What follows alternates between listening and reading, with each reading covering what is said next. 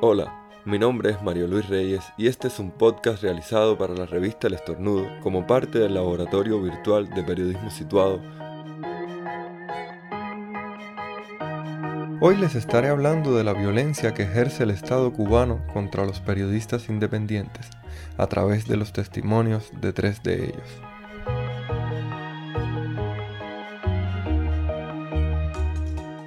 Para comenzar, hablaremos un poco del contexto. Tras el triunfo de la Revolución cubana en 1959, ocurrió un meticuloso proceso de desmontaje del sistema de prensa que había en el país. A partir de las nacionalizaciones implementadas por el nuevo gobierno, el cierre de numerosos medios de prensa, la supresión de la publicidad, las purgas periodísticas y la emigración de una buena parte de los profesionales, el panorama mediático se empobreció notablemente. En el año 1965 se crearon los diarios Granma Juventud Rebelde, a partir de ese momento se comenzó a implementar en Cuba el modelo de prensa característico de la Unión Soviética, marcado por un férreo control estatal y la subordinación de los medios de comunicación al Partido Comunista. Tras la crisis y posterior caída del campo socialista, a principios de los años 90, comenzaron a aparecer los primeros medios independientes en la isla. Algunos al estilo Samizdat se pasaban de mano en mano, otros se realizaban desde el exilio. Estos medios fueron creciendo notablemente hasta el año 2003, cuando la policía política durante tres días consecutivos arrestó a 75 activistas y periodistas independientes, dando inicio a la llamada Primavera Negra, que fue un duro golpe pero no definitivo. Unos pocos años después comenzó a fraguarse un movimiento de tuiteros y blogueros que volvió a revitalizar el panorama mediático en la isla. Estos periodistas y comunicadores, aprovechando el ínfimo pero creciente acceso a Internet y los aires de apertura que provocó el restablecimiento de relaciones con Estados Unidos, terminaron fundando varios medios de prensa que se desempeñan actualmente en el espacio virtual sin ningún tipo de amparo legal. Luz Escobar es una periodista habanera que trabaja en el diario 14 y medio, fundado por Giovanni Sánchez en 2014. Actualmente es una de las reporteras más destacadas dentro de la prensa independiente cubana, pero desde sus inicios la represión y el miedo han sido una constante. En lo personal, la primera vez que sentí miedo fue la primera vez que me detuvieron, que fue en el mismo año 2014, en las afueras del Cine Yaron, 10 de diciembre, cuando yo estaba haciendo fotografías de una marcha que habían convocado allí las damas de blanco y en el momento en el que ellas estaban siendo arrestadas yo hice algunas fotos y la policía me, me bajó de una guagua, fue una escena muy desagradable porque yo tratando de huir de la escena porque me vi acorralada por agentes de la seguridad del Estado, me monté en un P1 que pasó justo por L bajando y a los pocos metros de arrancar el P1 conmigo adentro, seguridad del Estado paró el P1 y armó tremendo show ahí para bajarme. Ese momento fue, fue terrible. Durante más de 60 años de dictadura, el primer paso para muchos periodistas independientes consiste en vencer sus propios prejuicios y los de las personas que los rodean. Carlos Melián vive en las afueras de Santiago de Cuba, apartado del ajetreo de la ciudad. Cineasta y periodista, comenzó a escribir artículos de opinión y crónicas en medios independientes porque sentía mayor libertad ahí, pero ahora teme que por estas razones le prohíban seguir haciendo cine. La primera vez que sentí miedo, porque lo he sentido, eh, yo estaba entrevistando a, unas personas que conocieron a un, al hombre al que yo iba a perfilar, ¿no? Eh, yo tenía una, muy buena entrevista, el hombre me estaba dando elementos muy buenos y de pronto entró el hermano del entrevistado y comenzó a preguntar de qué medio yo era y, le dije que era un medio independiente y el hombre llamó a su hermano y le, lo reprimió, eh, es decir, lo regañó fuerte por estarme dando una entrevista a mí. El hombre salió, yo estaba en la sala y me, me empezó a acusar de, de contrarrevolucionario. Y bueno, yo, yo traté de evitar la evitar alguna, algún tipo de confrontación, porque ahí tenía, por supuesto, toda la de perder. Y salí de la casa y recuerdo que estuve el día entero eh, pensando en que ese hombre me iba a denunciar en cualquier momento eh, en la casa donde yo estaba eh, radicando, que era la, casa de mi suegro. En cualquier momento iba a llegar la policía Yariel Valdés comenzó trabajando en el periódico Vanguardia, el de mayor tirada en la provincia de Villa Clara, pero también realizaba colaboraciones con medios independientes, por lo que comenzó a tener problemas con sus jefes. Junto a un grupo de colegas, decidió redactar y firmar una carta exigiendo algunos derechos. Lo que en el mundo del periodismo en Cuba se conoce como la Carta de Villa Clara no fue más que una carta de autodefensa grupal que hicimos un grupo de jóvenes periodistas recién graduados que laborábamos en el periódico Vanguardia y que estábamos eh, siendo acosados, estábamos siendo mal vistos por nuestros jefes, por los directores de los medios de comunicación, porque colaborábamos con medios independientes. El documento, que marcaría el futuro de estos jóvenes, fue leído en una reunión organizada por la Unión de Periodistas de Cuba, el único gremio para esta profesión permitido en el país. Una compañera leyó la carta y la acompañamos eh, todos de pie, como diciendo, eh, esto es lo que nosotros pensamos, esto es lo que nosotros decimos y es lo que defendemos y en lo que creemos. Y por lo tanto, eh, aquí estamos y realmente fue un momento bien difícil porque luego de eso, eh, luego de leer esa carta, fuimos atacados también en esa reunión y allí comenzó, eh, fue el inicio de una gran pesadilla por la defensa de, nuestra libertad de expresión, por la defensa de tener una prensa completamente libre. El contenido de la carta no era para nada subversivo, pero las peticiones de esos periodistas en 2020 siguen siendo una quimera en Cuba. Y ahí solicitábamos nuestro derecho de poder publicar en, diferentes medios que no fueran eh, una amenaza para la seguridad del Estado, que no fueran una amenaza para Cuba, que no ofendieran al hombre o a la mujer. Básicamente estábamos pidiendo nuestro derecho de expresarnos libremente, de contar a la Cuba que no se estaba contando en los medios oficiales y que actualmente no se cuenta en los medios oficiales de Cuba. Las represalias para Yariel y sus colegas llegaron muy poco tiempo después. Luego de esa carta de protesta que hicimos colectivamente los jóvenes del periódico, yo fui sancionado por el periódico a un mes sin trabajo, a un mes sin pago. Y luego, bueno, pues mm, fui expulsado del periódico Vanguardia. Ellos eh, pusieron un grupo de condiciones a las cuales yo no acepté. Ellos dijeron que yo, si quería continuar en el periódico, tenía que renunciar a dejar de colaborar con los medios independientes y eran realmente condiciones a las cuales yo no estaba dispuesto a renunciar porque sentía que estaba haciendo de verdad con esos medios independientes el periodismo que Cuba necesitaba.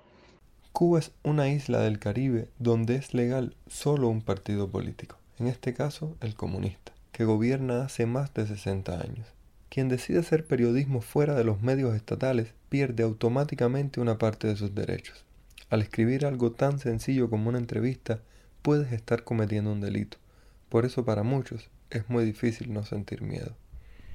En general he sentido temor cada vez que voy a hacer un trabajo eh, como periodista independiente. Es decir, temor tanto a la hora de hacer reporterismo, principalmente, es decir, el temor es mucho más intenso cuando voy a tirar fotos, porque las fotos tú te expones mucho a que te vean.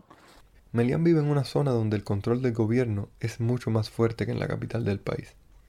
Además de a la cárcel, le teme al estigma que puede pesar sobre su familia en caso de que la policía política inicie una campaña de desprestigio contra él. Estoy hablando de un acto de repudio que pudiera ser eh, reunir a dos o tres personas en la comunidad y ir a mi casa y hacer público de que yo soy como un periodista que está em, eh, al servicio del imperialismo.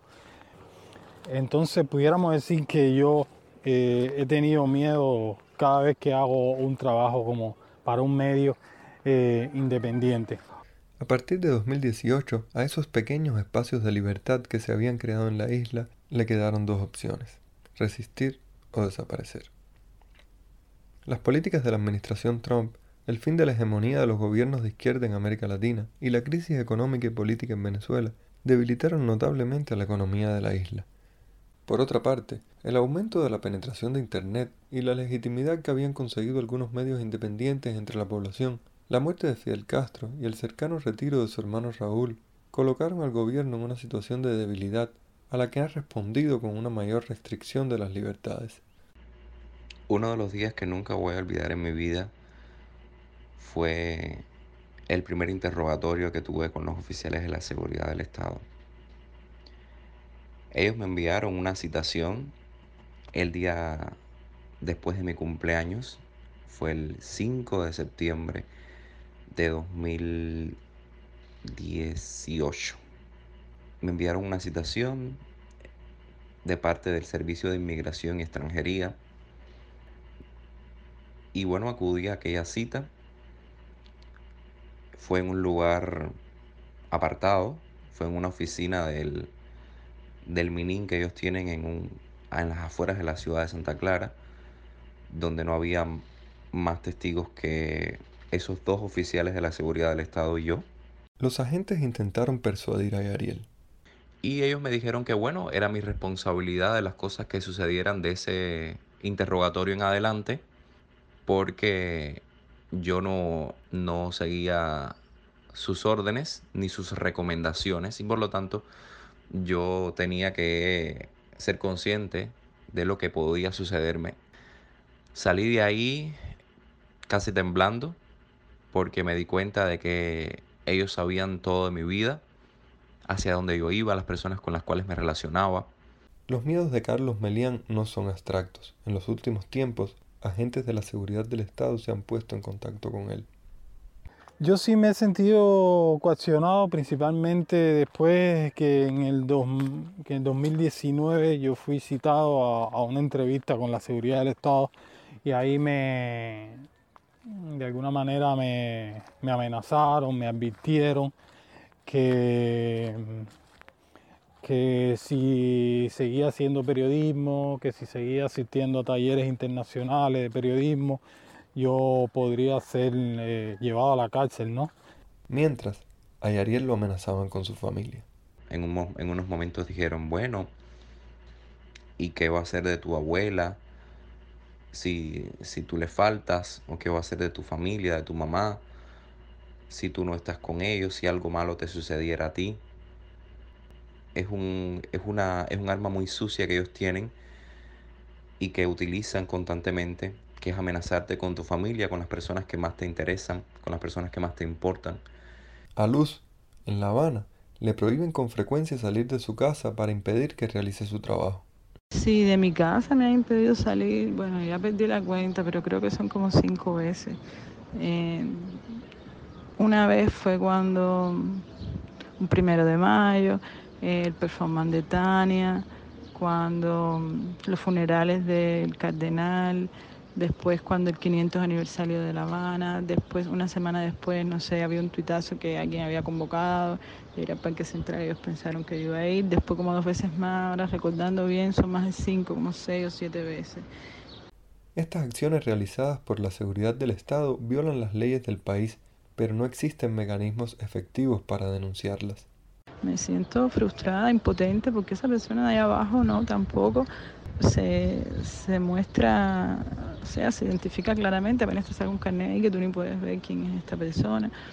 Tampoco se, se expresa con claridad a la hora de decir por qué tú estás con esta impedimenta de salir de tu casa, tampoco te enseña un documento de qué ley es lo la que ellos están invocando. Sí. Pero a Luz solamente no le prohíben salir de su casa, ha sido también regulada, que es el término que se usa en Cuba para nombrar las prohibiciones de salida del país. Yo supe que estaba regulada justamente ya hace un año, en mayo del año pasado. Tenía un viaje a Washington, que estaba invitada para hablar de periodismo y arte en un evento que se había organizado en esa ciudad. Y a la hora de salir por el aeropuerto, lo de siempre, un momento, desvíate, échate para atrás, ven a esta oficina, mira señor, usted está eh, con una prohibición de salida, no puede salir. Y bueno, fui a la oficina de, de inmigración, ahí me dijeron que tenía prohibición de salida porque estaba siendo investigada, le escribí a la fiscalía, la fiscalía me dijo que de ninguna manera, que yo no estaba siendo investigada, que averiguara en el Ministerio del Interior y ahí me dijeron, no, no, el problema es que usted es interés público, una persona de interés público. Yariel fue regulado por primera vez en 2018. Y me enteré porque días antes había tenido interrogatorio con oficiales de la seguridad del Estado para decirme que yo estaba invitado a un curso de periodismo en Colombia. Pues antes, unos días antes de, la fecha de partida, yo fui a, la oficina del, carnet de identidad, de la oficina del pasaporte en Cuba, y pedí que revisaran mi estatus en, en el sistema. Y allí supe que efectivamente estaba regulado. Bueno, para mí regulada significa en primer lugar, la violación de un derecho. Eso es lo primero que está ocurriendo ahí. Y, lo que pasa es que, que, da mucha impotencia, porque tú sabes que no estás haciendo nada malo, sabes que es contigo por tu trabajo, sin embargo ellos se empeñan en disfrazarlo. No te dan un documento, a mí lo que más rabia me da es que yo no tengo un papel. Eh, las, las instituciones se expresan por escrito se supone que, yo debo tener un papel en el que diga usted está regulada a raíz de este artículo, bla, bla, bla, y un papel y cuño y firme quién es responsable para yo poder apelar. Una de las limitantes a la hora de, apelar es que te pelotean porque unos te dicen que te estás regulando X, otros te dicen que te estás regulando Y, y como no tienes un papel, al final todo se dificulta. Para ilustrar la situación actual en Cuba, basta poner un ejemplo. Un grupo de activistas políticos convocó una protesta pacífica contra el racismo y la violencia policial en una céntrica esquina de la capital la mañana del martes 30 de junio. Al amanecer, aproximadamente 80 personas, entre las que se contaba un número significativo de periodistas independientes, encontraron patrullas de la policía y agentes vestidos de civil que les impidieron salir de sus casas. También la conexión a Internet de sus teléfonos móviles fue suspendida, pues la única empresa proveedora de estos servicios pertenece al Estado. Otras 48 personas fueron detenidas arbitrariamente al negarse a permanecer dentro de sus viviendas. El totalitarismo se percibe cuando se disuelve en la, sociedad.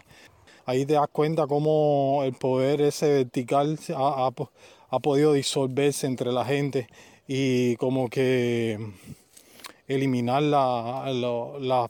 los posibles agujeros, las posibles zonas de fuga y, y, ese es más o menos lo, lo, que se basa el miedo de uno, esa, esa atmósfera totalitaria que lo reduce uno a, uno a la, a la mínima expresión.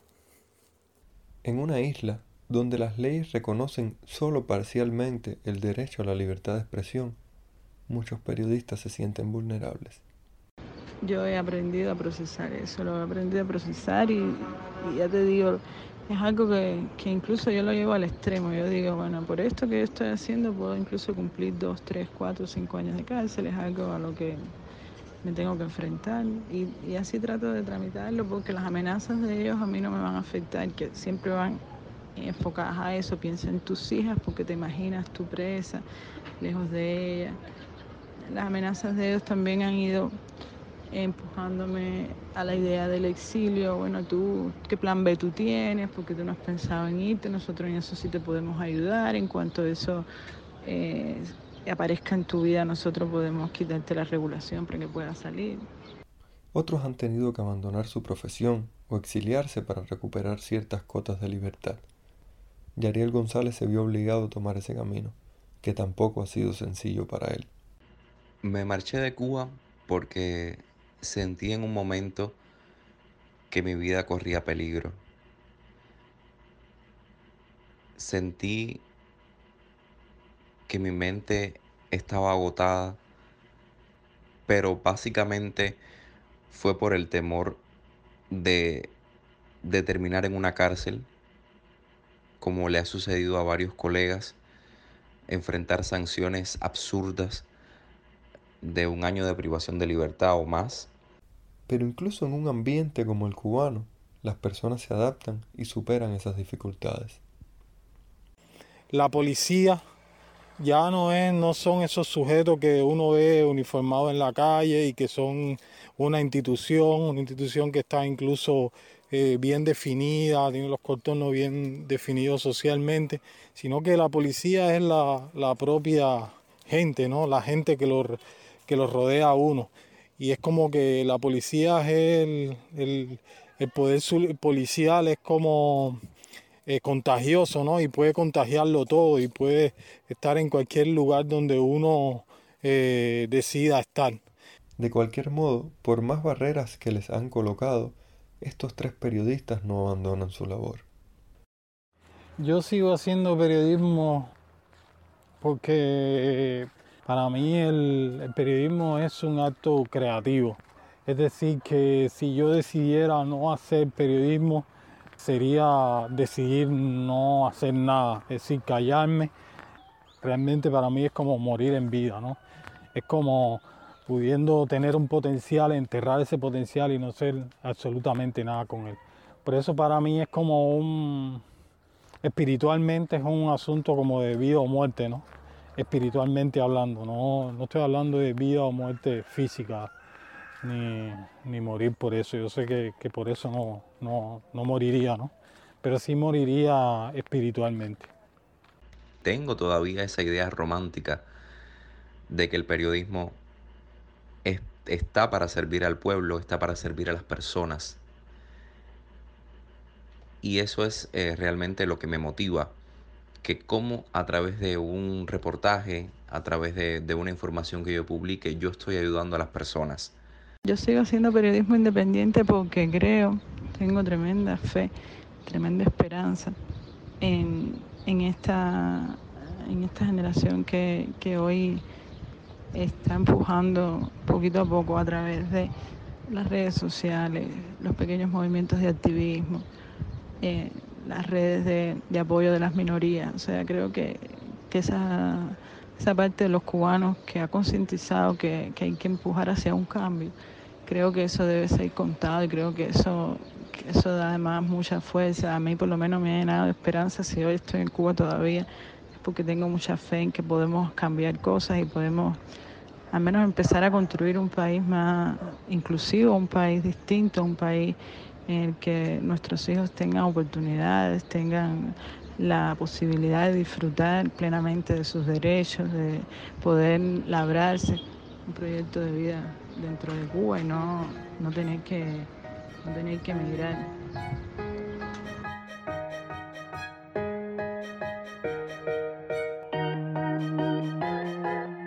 Mi nombre es Mario Luis Reyes y este fue un podcast para la revista El Estornudo en colaboración con el taller de periodismo situado.